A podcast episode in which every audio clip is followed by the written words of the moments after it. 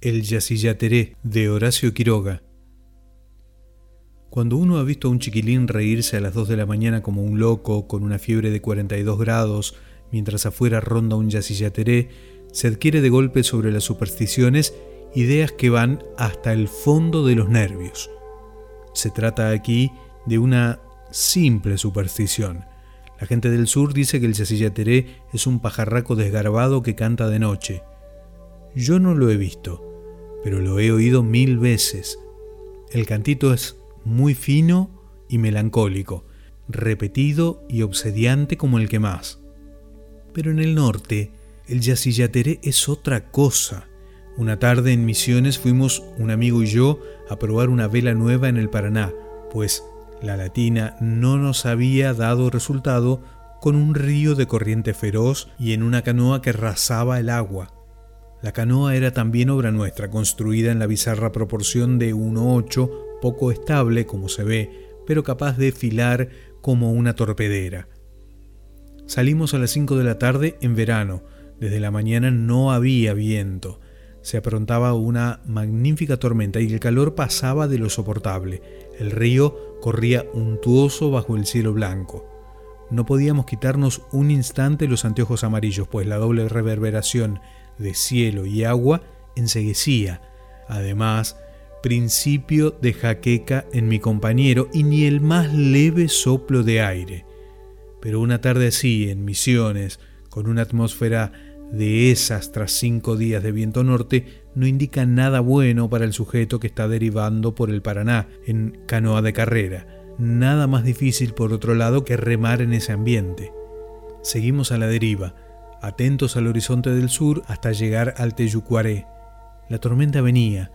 Estos cerros de Teyucuaré, tronchados a pico sobre el río en enormes cantiles de asperón rosado por los que descuelgan las lianas del bosque, entran profundamente en el Paraná, formando hacia San Ignacio una honda ensenada a perfecto resguardo del viento sur. Grandes bloques de piedra desprendidos del acantilado erizan el litoral contra el cual el Paraná entero tropieza, remolinea y se escapa por fin aguas abajo en rápidos agujereados de remolinos. Pero desde el cabo final y contra la costa misma, el agua remansa lamiendo lentamente el Teyucuaré hasta el fondo del Golfo. En dicho cabo, y a resguardo de un inmenso bloque para evitar las sorpresas del viento, encallamos la canoa y nos sentamos a esperar pero las piedras barnizadas quemaban literalmente, aunque no había sol, y bajamos a aguardar en cuclillas a orillas del agua.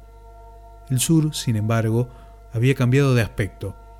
Sobre el monte lejano un blanco rollo de viento ascendía en curva, arrastrando tras él un toldo azul de lluvia. El río, súbitamente opaco, se había rizado. Todo esto es rápido Alzamos la vela, empujamos la canoa y bruscamente tras el negro bloque el viento pasó rapando el agua. Fue una sola sacudida de cinco segundos y ya había olas. Remamos hacia la punta de la restinga, pues tras el parapeto del acantilado no se movía aún una hoja. De pronto cruzamos la línea imaginaria, si se quiere, pero perfectamente definida, y el viento nos cogió. Véase ahora. Nuestra vela tenía 3 metros cuadrados, lo que es bien poco, y entramos con 35 grados en el viento. Pues bien, la vela voló, arrancada como un simple pañuelo y sin que la canoa hubiera tenido tiempo de sentir la sacudida. Instantáneamente el viento nos arrastró, no mordía sino en nuestros cuerpos, poca vela como se ve, pero era bastante para contrarrestar remos, timón, todo lo que hiciéramos y ni siquiera de popa, nos llevaba de costado, borda tumbada como una cosa náufraga. Viento y agua ahora. Todo el río sobre la cresta de las olas estaba blanco por el chal de lluvia que el viento llevaba de una ola a otra, rompía y anudaba en bruscas sacudidas convulsivas. Luego, la fulminante rapidez con que se forman las olas a contracorriente en un río que no da fondo allí a 60 brazas. En un solo minuto, el Paraná se había transformado en un mar huracanado y nosotros, en dos náufragos. Íbamos siempre empujados de costado, tumbados, cargando 20 litros de agua a cada golpe de ola, ciegos de agua, con la cara dolorida por los latigazos de la lluvia y temblando de frío. En Misiones, con una tempestad de verano se pasa muy fácilmente de 40 grados a 15 y en un solo cuarto de hora. No se enferma nadie porque el país es así, pero se muere uno de frío, plena mar, en fin. Nuestra única esperanza era la playa de Bloset, playa de arcilla, felizmente, contra la cual nos precipitábamos. No sé si la canoa hubiera resistido a flote un golpe de agua más, pero cuando una ola nos lanzó a 5 metros dentro de tierra, nos consideramos bien felices. Aún así tuvimos que salvar la canoa, que bajaba y subía al pajonal como un corcho, mientras nos hundíamos en la arcilla podrida y la lluvia nos golpeaba como piedras. Salimos de allí, pero a las cinco cuadras estábamos muertos de fatiga, bien calientes esta vez. Continuar por la playa, imposible. Y cortar por el monte en una noche de tinta, aunque se tenga un Collins en la mano, es cosa de locos. Esto hicimos, no obstante. Alguien ladró de pronto, o mejor aulló, porque los perros de monte solo aullan, y tropezamos con un rancho. En el rancho habría, no muy visibles a la llama del fogón, un peón, su mujer y tres chiquilines. Además, una arpillera tendida como hamaca dentro de la cual una criatura se moría con un ataque cerebral. ¿Qué tiene? preguntamos. Es un daño, respondieron los padres después de volver un instante la cabeza a la arpillera. Estaban sentados, indiferentes. Los chicos, en cambio, eran todo ojos hacia afuera.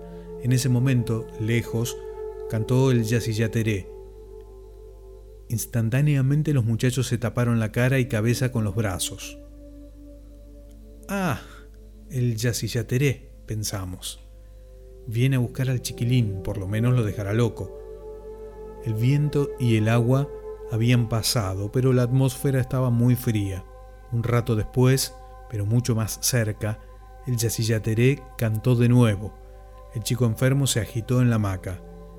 Los padres miraban siempre el fogón, indiferentes.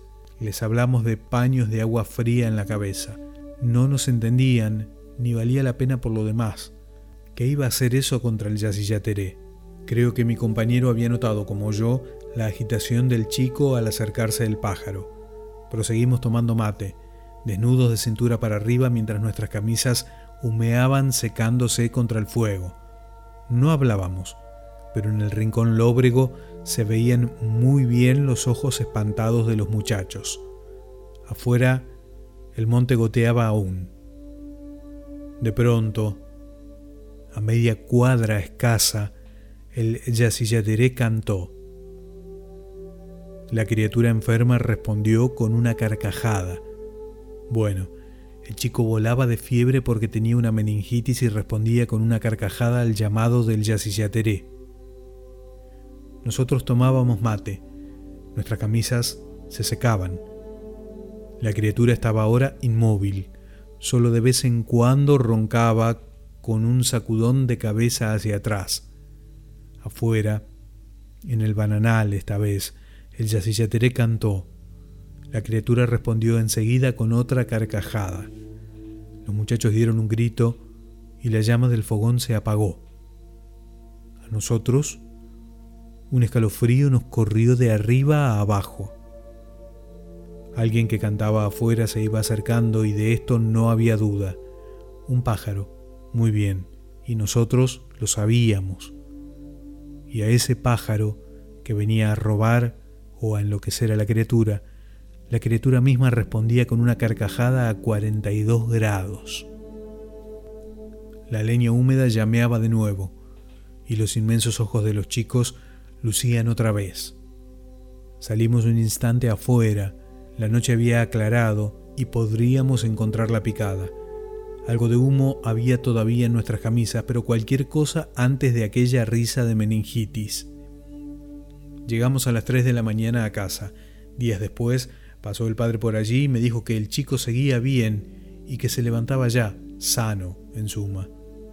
Cuatro años después de esto, estando yo allá debí contribuir a levantar el censo de 1914 correspondiéndome al sector Yabebirí-Teyucuaré. Fui por agua, en la misma canoa, pero esta vez a simple remo. Era también de tarde. Pasé por el rancho en cuestión y no hallé a nadie. De vuelta y ya al crepúsculo tampoco vi a nadie, pero 20 metros más adelante, parado en el ribazo del arroyo y contra el bananal oscuro, estaba un muchacho desnudo de 7 a 8 años.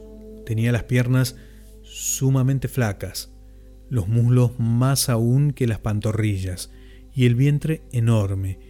Llevaba una vara de pescar en la mano derecha y en la izquierda sujetaba una banana a medio comer. Me miraba inmóvil, sin decidirse a comer ni a bajar del todo el brazo. Le hablé inútilmente, insistí aún preguntándole por los habitantes del rancho. Echó por fin a reír, mientras le caía un espeso hilo de baba hasta el vientre. Era el muchacho de la meningitis. Salí de la ensenada. El chico me había seguido furtivamente hasta la playa admirando con abiertos ojos mi canoa. Tiré los remos y me dejé llevar por el remanso, a la vista siempre del idiota crepuscular que no se decidía a concluir su anana por admirar la canoa blanca del libro Anaconda, cuentos completos de Horacio Quiroga, El Yacyyateré,